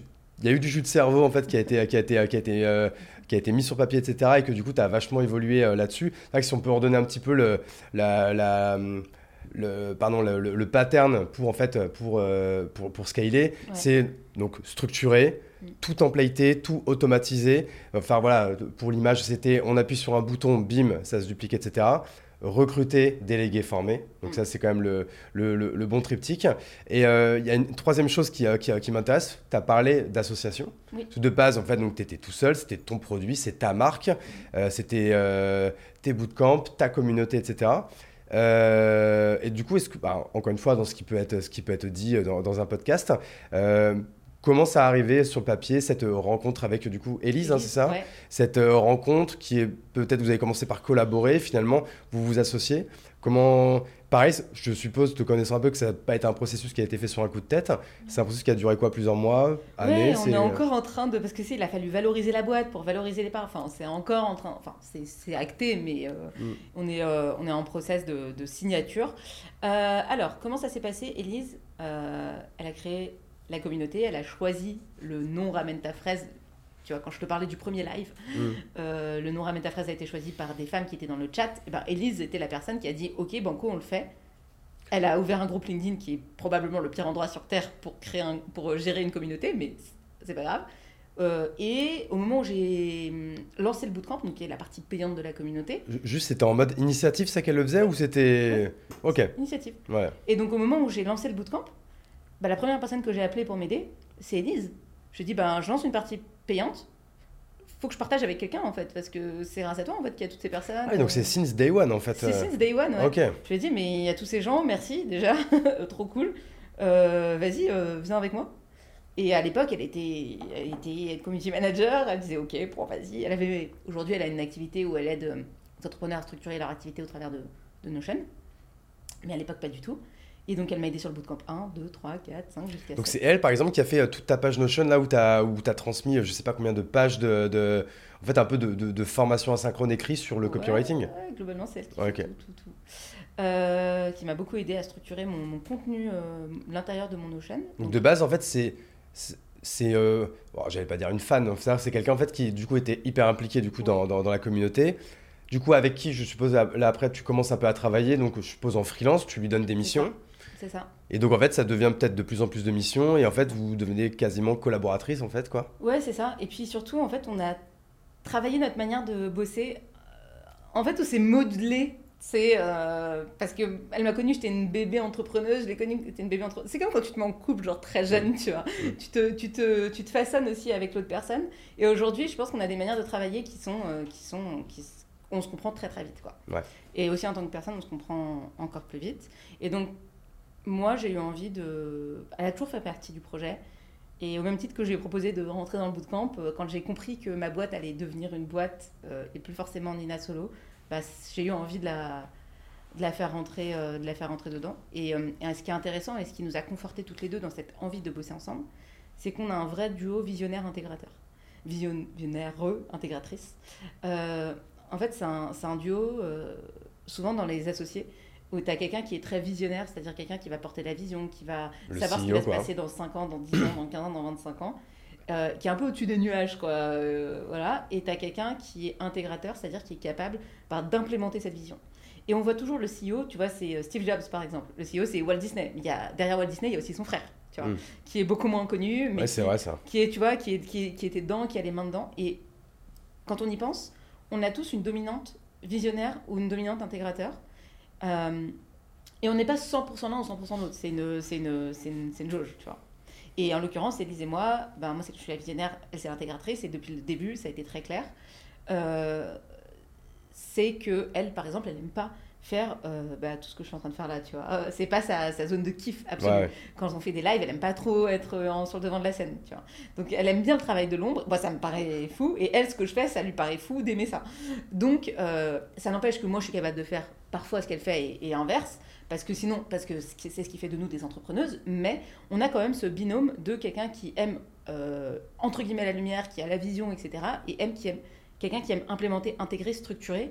Moi, je suis pas structurée, quoi. Heureusement qu'il y a Elise, parce que Elise, elle me permet de me dire, ok, calme-toi, focus-toi, comment on fait? Ok, euh, là, ça, oui, ça, non, euh, peut-être dans six mois, mais on en rediscutera. Et, finalement, c'est vraiment le fait d'être en binôme là-dessus qui nous, qui est, on est très complémentaires. Ok, et donc à, quel moment en fait ce, le sujet de s'associer, d'aller encore plus loin, euh, est mis sur la table? Est-ce que c'est une idée qui vient d'elle et qui vient de toi? Et après, c'est quel est un peu le processus euh, jusqu'à la signature, donc du coup là qui, qui est imminente? Euh... On passe, c'est quoi un peu toutes les étapes par lesquelles on ben, passe? Écoute, moi je me rends compte qu'en fait, Ellie, j'ai envie de bosser avec elle, que la boîte, je vais plus être solo, je vais être CEO, que la, que ça va devenir une boîte. Je comprends ça. Et là je me dis j'ai un problème, c'est ma marque personnelle. Je me rends compte que ma marque personnelle, parce que j'ai bossé dans des boîtes, dans deux boîtes notamment, dont le chiffre d'affaires dépendait directement euh, du nombre de leads, de postes qu'allait faire le dirigeant. Tu, parles de qui là? Euh, bah, Tu vois, euh, l'école de recrutement, Jarvina, tu vois, c'est vraiment des boîtes où il y avait ce truc-là. Donc c'est une, énorme force. pour le coup. Mais c'est un énorme risque. Mais c'est un énorme risque, tu vois. Et donc, du coup, je me dis aussi, intérieurement, bah, j'ai envie de bosser avec Eddie, je l'adore, etc. Mais faut que j'arrive à créer une entité qui est plus forte que Nina ou qui est en tout cas aussi forte que Nina. Et, euh, et là, je me dis, une des manières de le faire, c'est aussi d'avoir un autre visage qui représente euh, Ramène ta fraise, qui, qui voilà. Donc j'ai cheminement dans la tête, j'adore Elise, j'ai envie de faire d'aller plus loin avec elle. Comme il y a des trucs qui s'expliquent pas, comme est-ce que tu as envie de te marier avec quelqu'un, bah, tu as envie de te marier avec la personne, tu vois. De... il, y a, il y a cette dimension-là qui est évidemment. Je l'aime, m'emmerde pas en fait. c'est ça, tu vois. Donc on en parle, elle me dit ok, et là, on se retrouve dans toute la partie gestion, finance, etc. Alors moi j'ai un DAF. Dans la... Maintenant j'ai un DAF dans, la... dans Ramène ta fraise. Un DAF partagé du coup? Ouais, un DAF temps partagé, meilleur truc de la Terre. Ouais. Euh, vraiment, euh, c'est trop bien. J'ai un tableau euh, de trésorerie, j'ai un tableau, tu vois, donc tout est assez carré au niveau de la compta, etc. mais on se retrouve dans un sujet de départ de comment est-ce qu'on fait, euh, comment est-ce qu'on comment est-ce qu'on split, etc. Machin. Parce que toi, en fait, donc à ce moment-là, donc là, je suppose qu'on est sur un sujet qui date de cette année, donc là, 2023. Toi, tu as monté la, la, la SAS, hein, la SASU, c'était quand? Il y a un an, en fait, tu as un seul bilan là pour l'instant Elle a un seul, une seule année d'exercice comptable, donc il faut valoriser la boîte sur une seule année d'exercice comptable, sur un business model qui a beaucoup évolué. Et surtout de se dire, en fait, euh, aussi quelle répartition de parts. En fait, elle veut pour être confort, etc. ça, c'est en fait, c'est des discussions qui sont hyper compliquées et qui même quand, euh, quand tu y arrives, il faut vraiment que ça soit cadré, euh, qu'il y ait une sorte de pacte d'associés parce que même encore une fois avec les gens avec qui euh, ça se passe bien à un instant T, tu sais jamais ce qui peut se passer dans un an, dans deux ans, dans trois ans.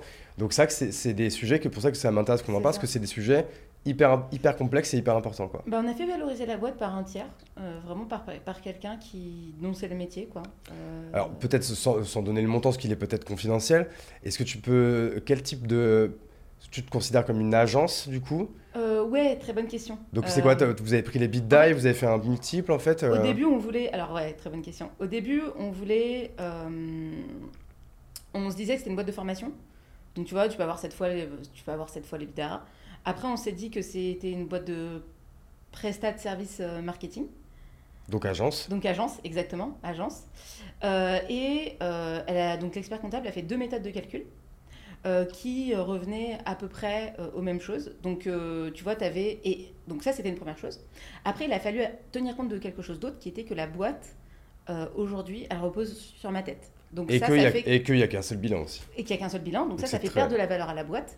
Si elle repose sur Nina, ben, en fait, ça veut dire que Nina, c'est la boîte et que du coup, la boîte sans Nina, en fait, on essaie de valoriser la boîte. On ne veut pas valoriser Nina dans la boîte, on veut juste bah, extraire. en, fait, le problème, c'est que ouais, c'est quand même un asset, en fait, euh, l'asset marque. C'est ça, c'est un asset, euh, l'asset marque. Et donc, c'est là où tu comprends la valeur de ce que ça peut être, c'est de la, de, de, la marque, quoi. Et donc, aujourd'hui, ben, on voit très bien que la génération de lead, elle dépend de moi directement. Donc, ça, c'est un truc qui a était un facteur qui a dévalorisé la valeur de mm. la boîte. L'asset qui est aussi la communauté, les mails, la newsletter, etc. Tout ça, c'est des trucs qui, qui, par contre, là, qui du coup pèsent dans la balance pour le. Pour le... Par contre, ce qui a de la valeur, ouais, c'est ça. Ce qui a de la valeur, en fait, c'est le nombre d'adresses email, effectivement. Euh, enfin, le, tu vois, tout ce que tu peux avoir, la communauté.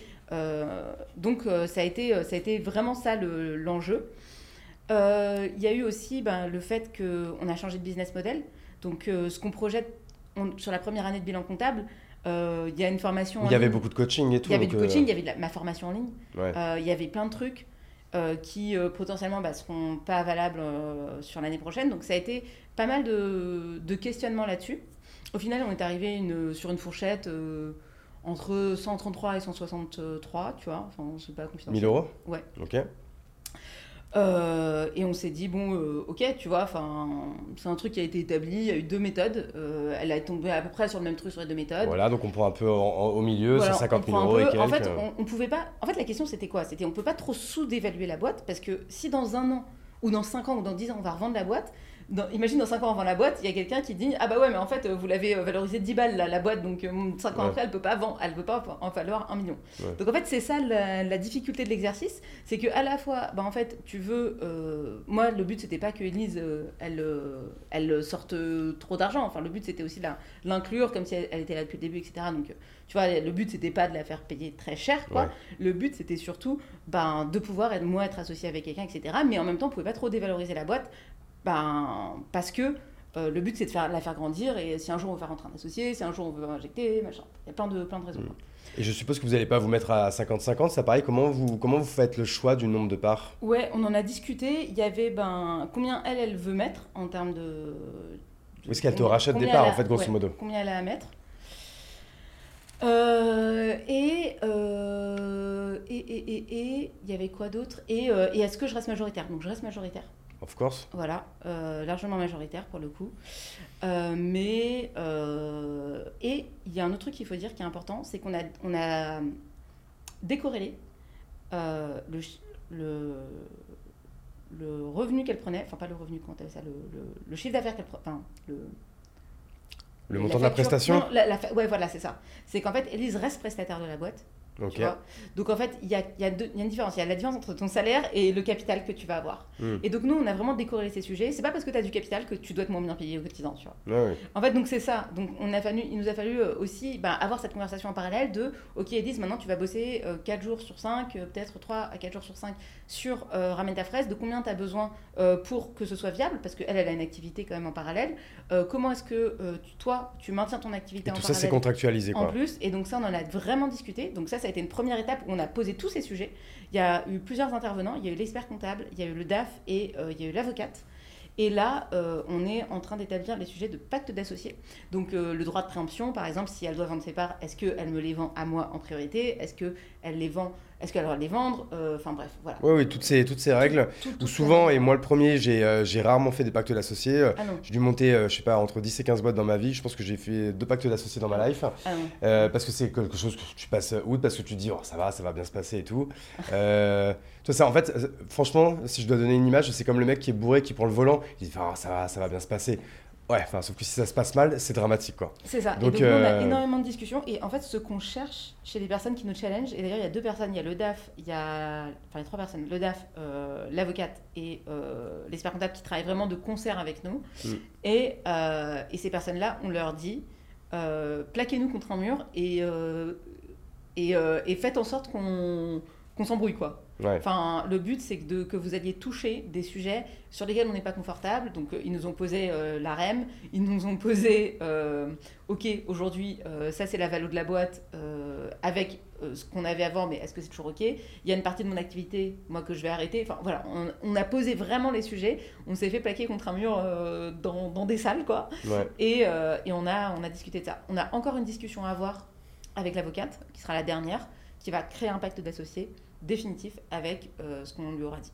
Donc, d'ici la fin de l'année, vous êtes associé Ouais, à- ouais, là, là, là c'est imminent, quoi. Je vais, je vais, enfin, c'est vraiment, c'est maintenant, euh, on n'a plus qu'à, entre guillemets, avoir la dernière discussion pour re-bien euh, valider tout ce qu'on s'est dit et, euh, et signer, et, et c'est bon. Et franchement, c'était la meilleure décision. Enfin, je- on n'est pas encore, on n'a pas encore signé, mais ça fait déjà trois mois qu'on bosse comme si on était associés, et ça fait trois mois que je me dis que c'est la meilleure décision que j'ai prise dans ma boîte, parce que je pense qu'un des écueils que je rencontre le plus, et la plus grosse douleur que j'avais sans m'en rendre compte, c'était euh, c'était la solitude, quoi. C'était la charge mentale et la solitude.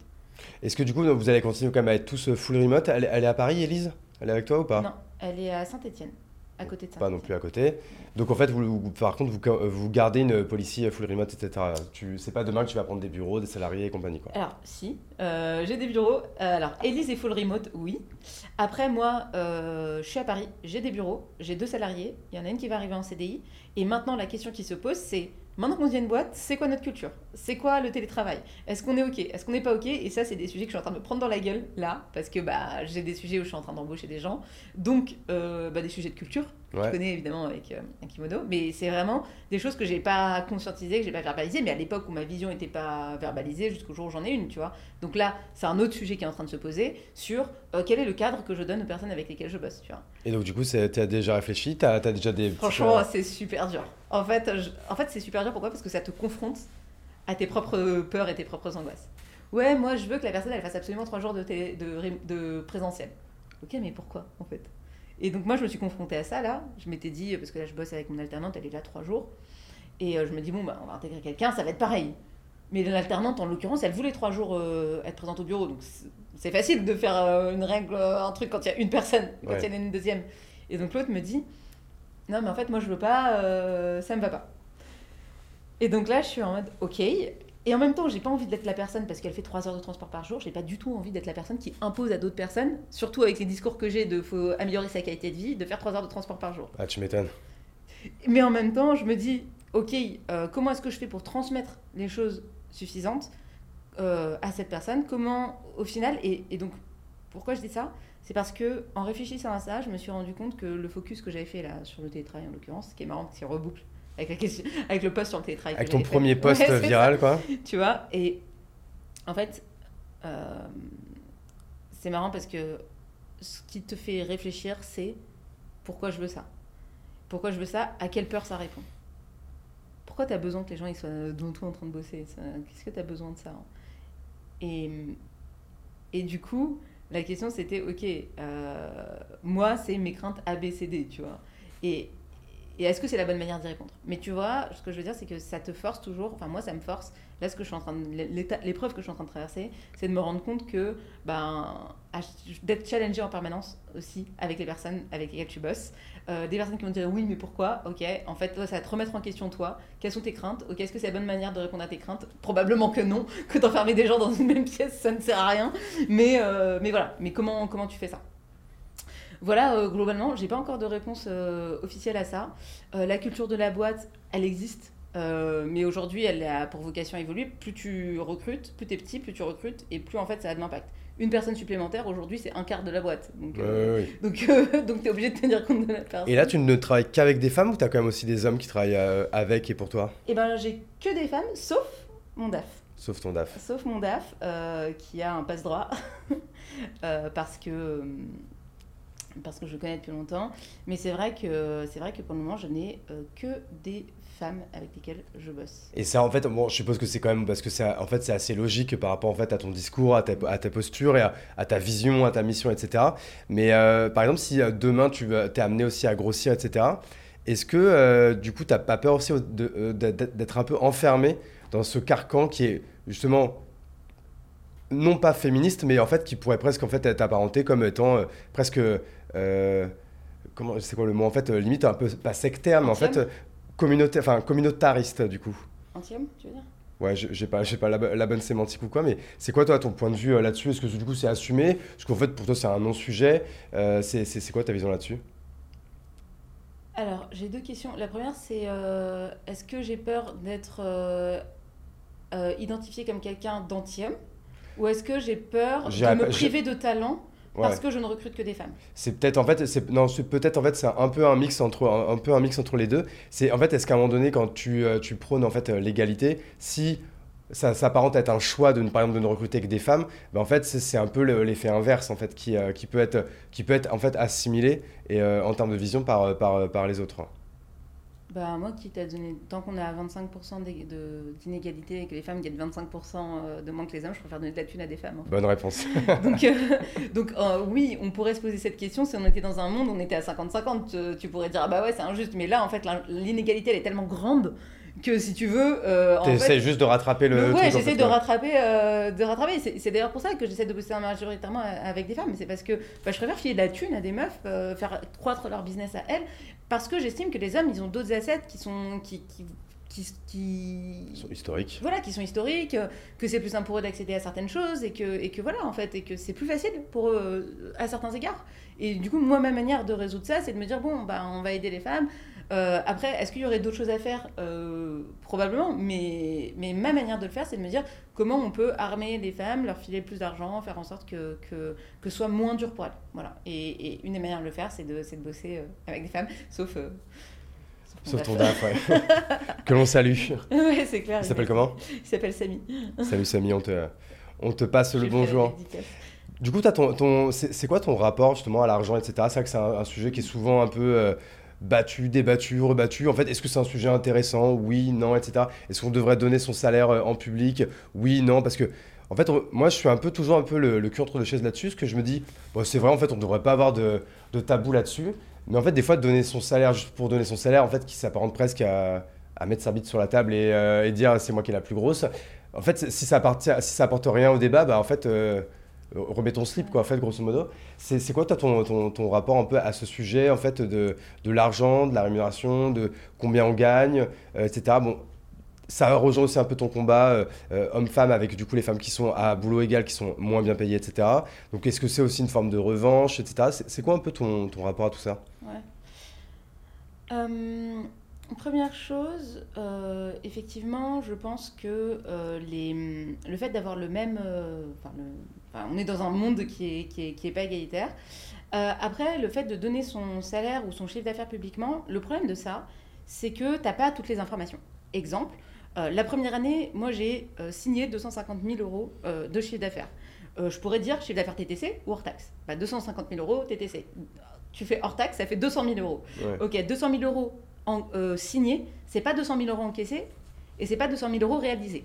Je m'explique pour ceux qui nous écoutent, toi je sais que tu sais, Euh, mais en gros, euh, une prestation, par exemple le bootcamp euh, 2023, je l'ai vendu en 2022. Donc je l'ai signé en 2022, mais comptablement, ça va passer sur 2023. Exact. ouais. Et donc, tu peux dire, je fais 200 000 euros ou 250 000 euros cette année, mais en réalité, sur ton bilan comptable, c'est euh, c'est 250 moins euh, la TVA, moins euh, le bootcamp que tu auras vendu en fin d'année, donc euh, je sais pas, 180 000 euros, tu vois. Donc déjà, quand on donne son chiffre d'affaires, souvent il manque beaucoup d'éléments de contexte. Donc la première chose, c'est que parfois on compare pas les bonnes choses.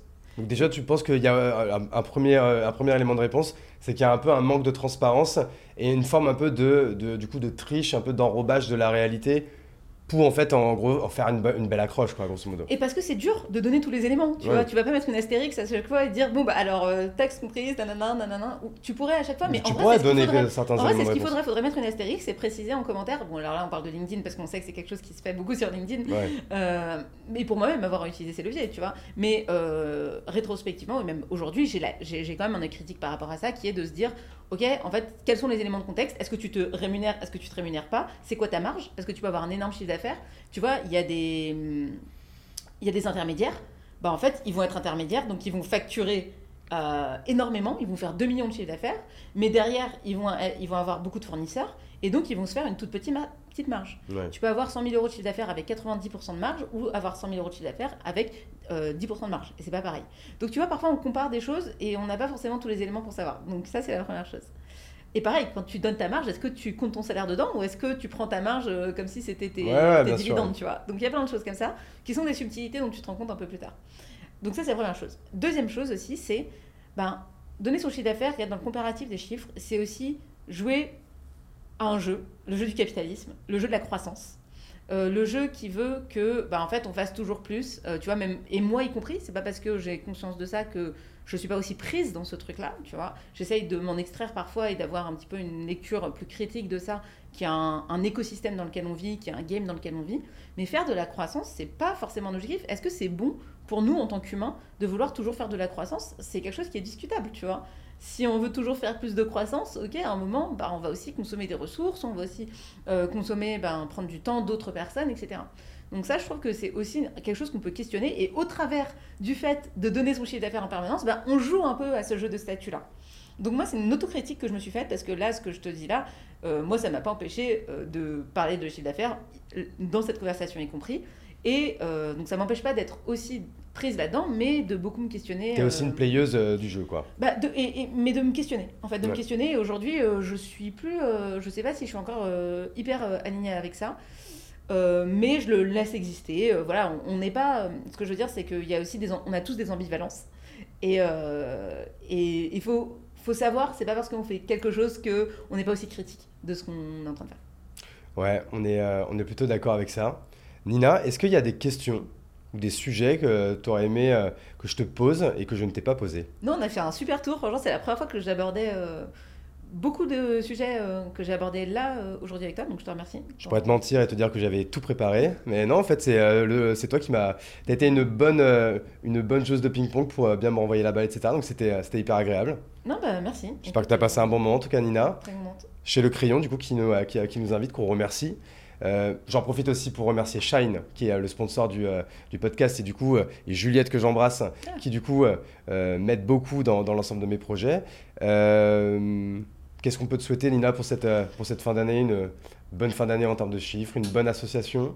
Ouais, kiffer, juste kiffer en fait. kiffer aussi. Juste, euh, kiffer, le kiff c'est ta boussole en fait. Moi si je fais tout ça, euh, si j'ai fait tout ce chemin, c'est parce que j'essaye toujours d'aller vers plus de kiff. Et, et je pense que ça, ça doit, ça doit compter. ouais.